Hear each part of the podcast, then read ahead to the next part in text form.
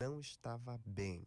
Ele não conseguia se equilibrar como antes e até marchar estava diferente. Ao procurar um neurologista, exames demonstraram que o problema que Lucas estava sofrendo tinha nome: a doença de Machado Joseph. Uma síndrome rara, degenerativa, que afeta principalmente as funções motoras, compromete a fala, a deglutição e até a visão. A neurologista Célia Roesler falou com a gente do programa Altos Papos sobre essa doença e explicou que ela tem fatores genéticos envolvidos. Olá, meu nome é Célia Roesler, sou neurologista, membro da Academia Brasileira de Neurologia. Vou falar um pouquinho para vocês sobre a doença de Machado Joseph. É uma doença degenerativa do sistema nervoso que muitas vezes é confundida com doença de Parkinson, porque os sintomas, o quadro clínico é muito semelhante. O que, que acontece com o paciente que tem essa doença? Ele tem perda do, do equilíbrio, ele tem alteração na marcha, ele tropeça, muitas vezes quase cai, tem alteração de coordenação motora dificuldade em se manter em pé e outros sintomas como tremores, os, a paralisia dos movimentos oculares, muitas vezes visão dupla, dificuldade para engolir e uma fraqueza muscular generalizada.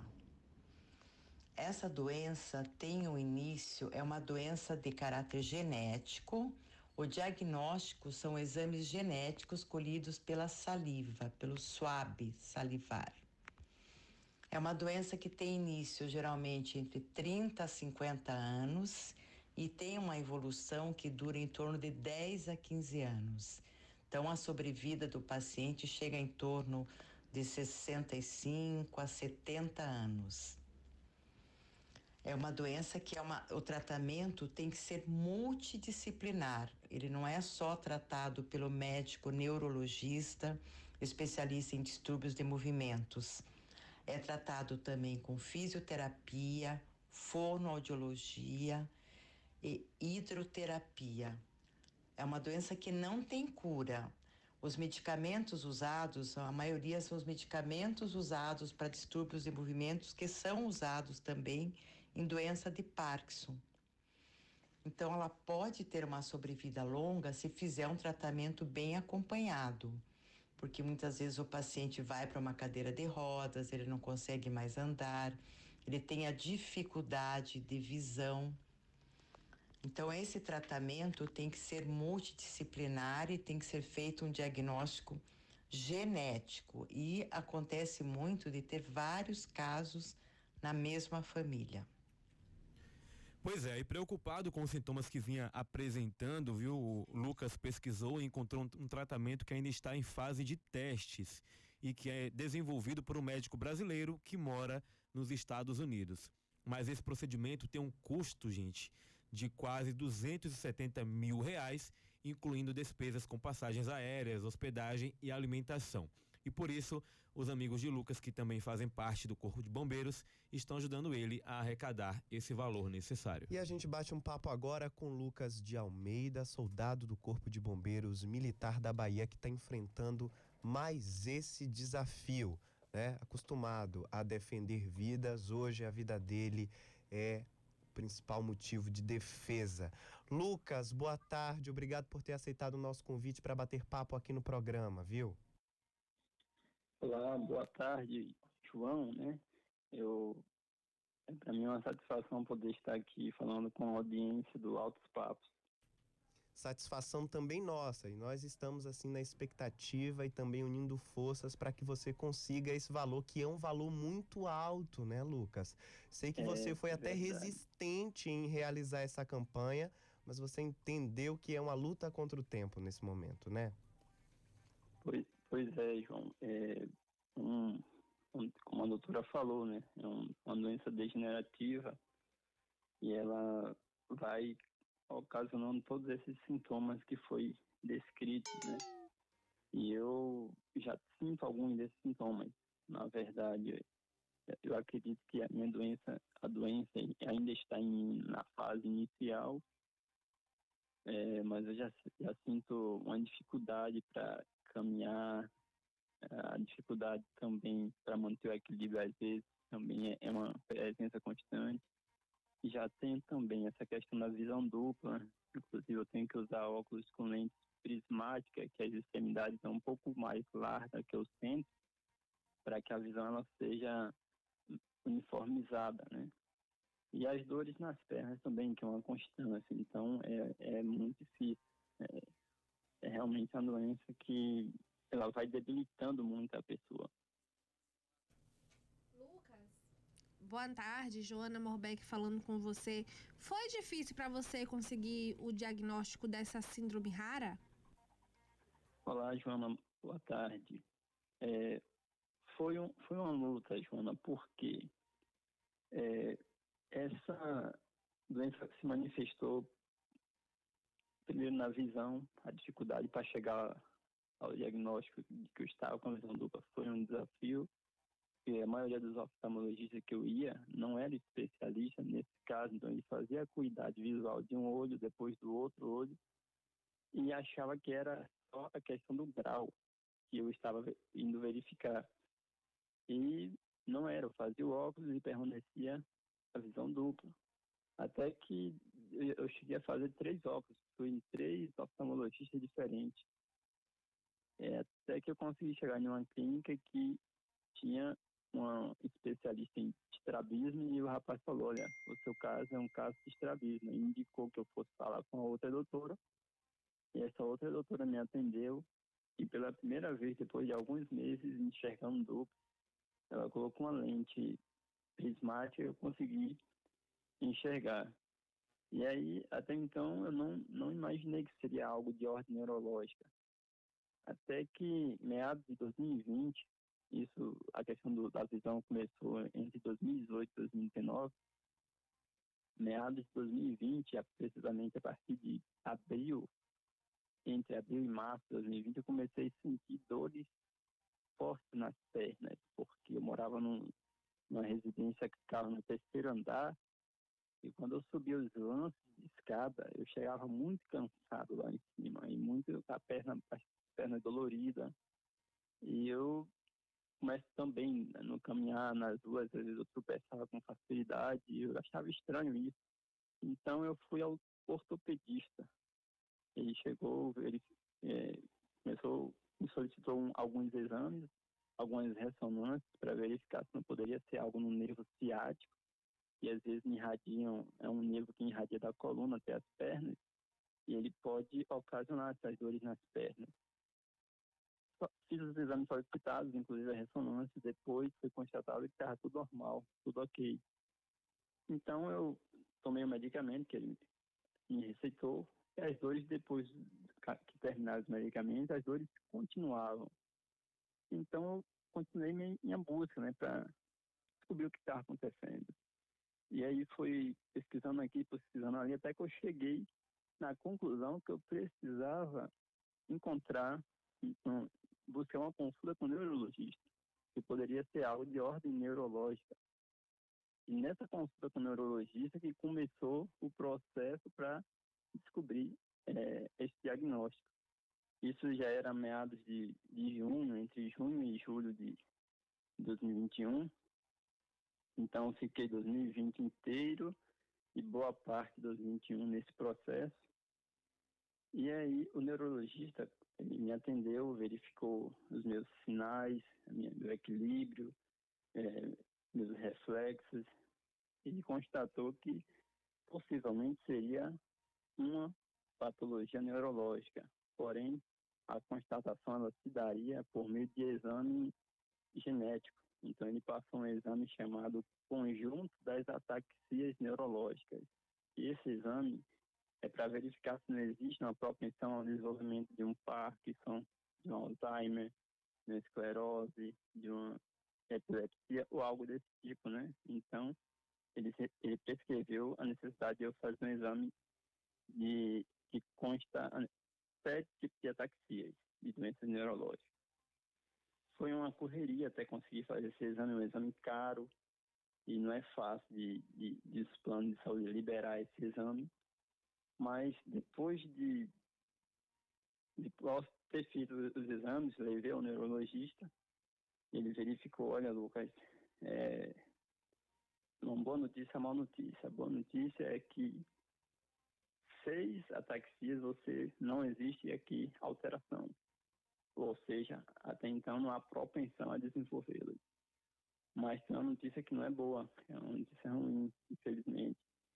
E uma das ataxias, a ataxia tipo 3, ela aparentou aqui os níveis alterados, portanto, um diagnóstico positivo para uma, uma síndrome. E aí ele explicou que era uma síndrome rara, chamada síndrome de Machado Joseph.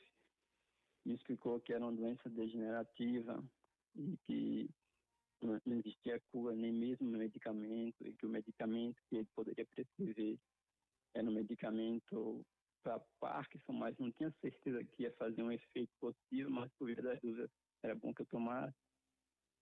E também ele falou essa questão que a doutora falou, a doutora Cecília, né?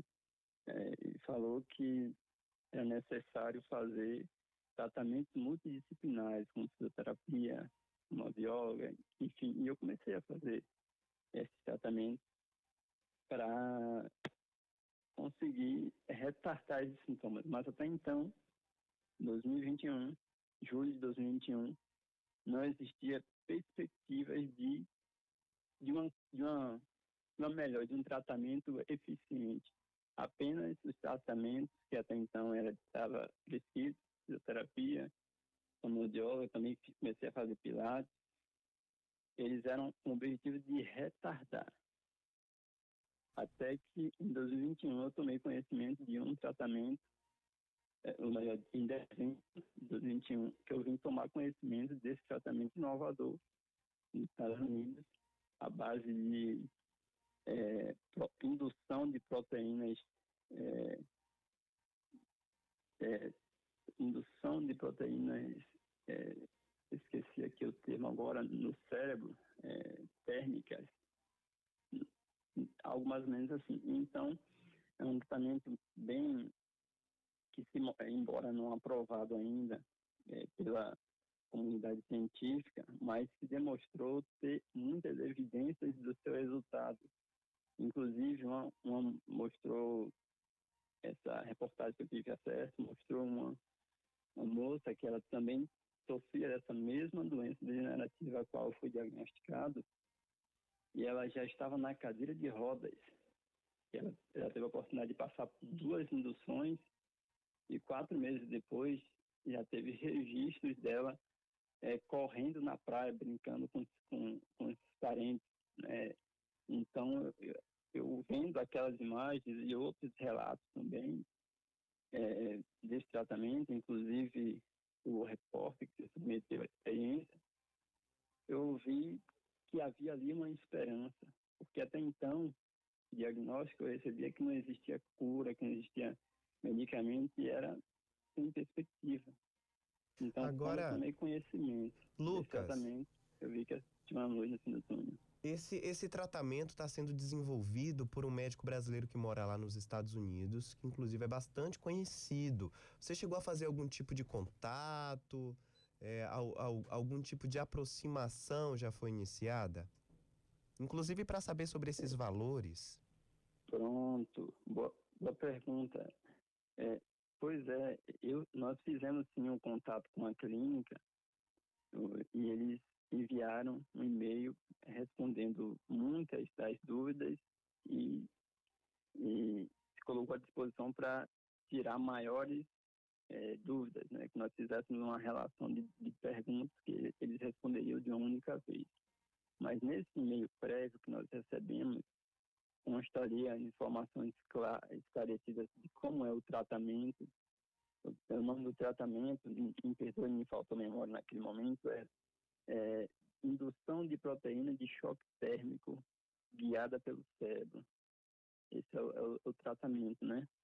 E é um tratamento que se demonstra bastante eficaz com relação a doenças degenerativas, neurológicas degenerativas.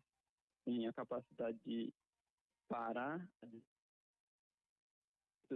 regenera ah, as, as, as, proteínas eh, que estão defeituosas no cérebro e causa uma recuperação em, é, bastante interessante nos, nos pacientes que se submetem a esse tratamento. Aí nesse e-mail que eu recebi da clínica, nós tivemos contato, explicava qual era o procedimento, ou seja, no primeiro dia a pessoa é, é submetida a, alguma uma, uma, espécie de triagem, né, que fazem o, a verificação de como está os seus, os seus equilíbrio, a sua cognição, a, a sua visão, enfim, né, a depender da doença, eles avaliam, faz todo esse, esse essa triagem inicial, Aí no segundo dia é de fato a indução, em que a, o paciente ele entra na câmara é, térmica e é submetida a essa indução de, de aproximadamente duas horas de relógio. Feito isso, no terceiro dia, se necessário, o doutor solicita o retorno dele à clínica fazer alguns exames, ou então, no quarto dia, ele volta à clínica para é, é, ser avaliado os resultados que teve a indução no caso do paciente, porque em 48 horas já é perceptível a, a melhora nos, nos, sintomas. Então, é, é um tratamento bastante é, inovador, né? Ô Lucas, agora a doutora falou aí que essa é uma doença que tem questões genéticas e pode passar de pais para filhos. Outras pessoas na sua família também tiveram essa doença? É, eles conseguiram tratamento? É, quando, até então, é, eu não, não, não, tinha conhecimento dessa doença, né?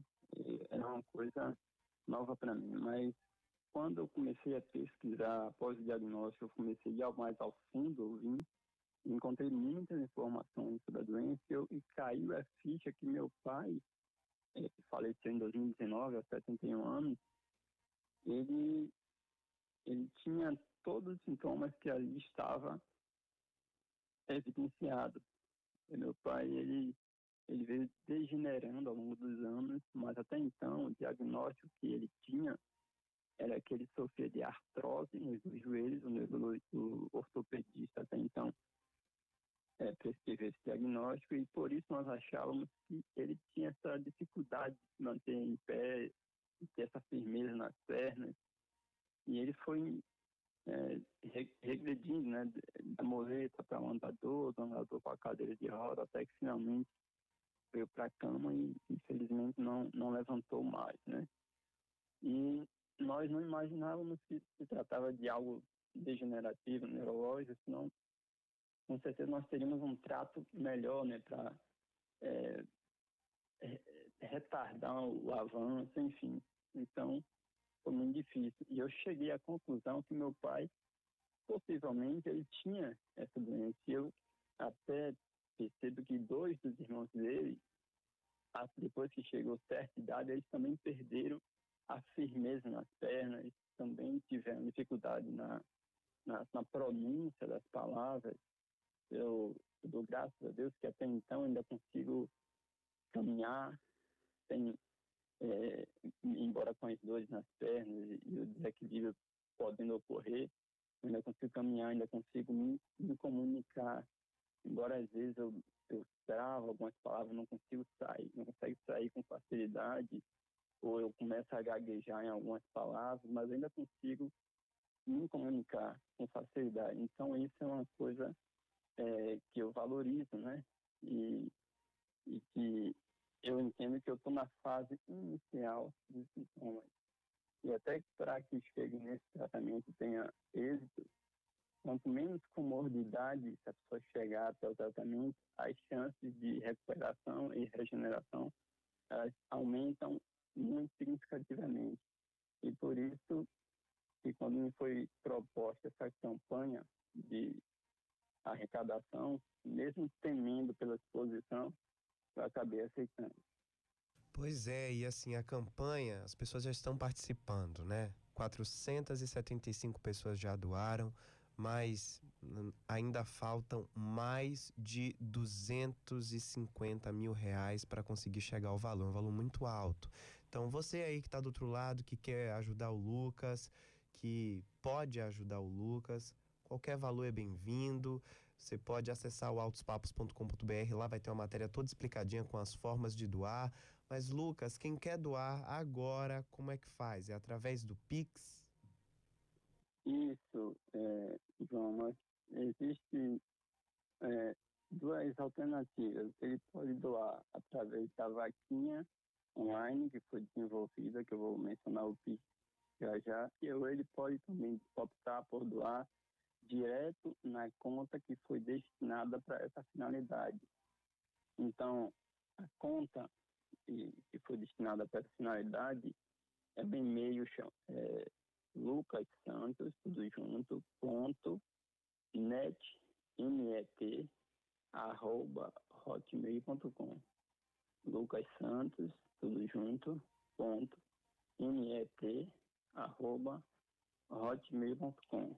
Esse é, é, é, a chave PIX da conta é, que foi destinada para essa finalidade. E a pessoa também pode ajudar é, doando através da vaquinha online, que é o número 2912 251 arroba vaquinha com K, ponto com, ponto br. 2912, repetindo, é 25, numeral 1, arroba vaquinha com K, ponto com, ponto br. Detalhes sobre é. como doar você confere em autospapos.com.br se você não conseguiu anotar ou se não conseguir lembrar. Lucas, muito obrigado por esse bate-papo.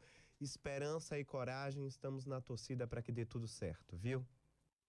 Obrigado, é, e eu fico também agradecido por, por esse espaço, para poder estar falando um pouquinho sobre a doença e também estar é, pedindo a colaboração dos ouvintes do Altos Papos. Muito obrigado, viu? Por nada, Lucas, João. por nada. Atendemos aí ao, ao, pedido, né, de, dos seus colegas do Corpo de Bombeiros que estão aí empenhados em conseguir arrecadar, né, esse valor. É o Corpo de Bombeiros que ajuda a salvar tantas vidas, né, em todo o país, sobretudo aqui na Bahia.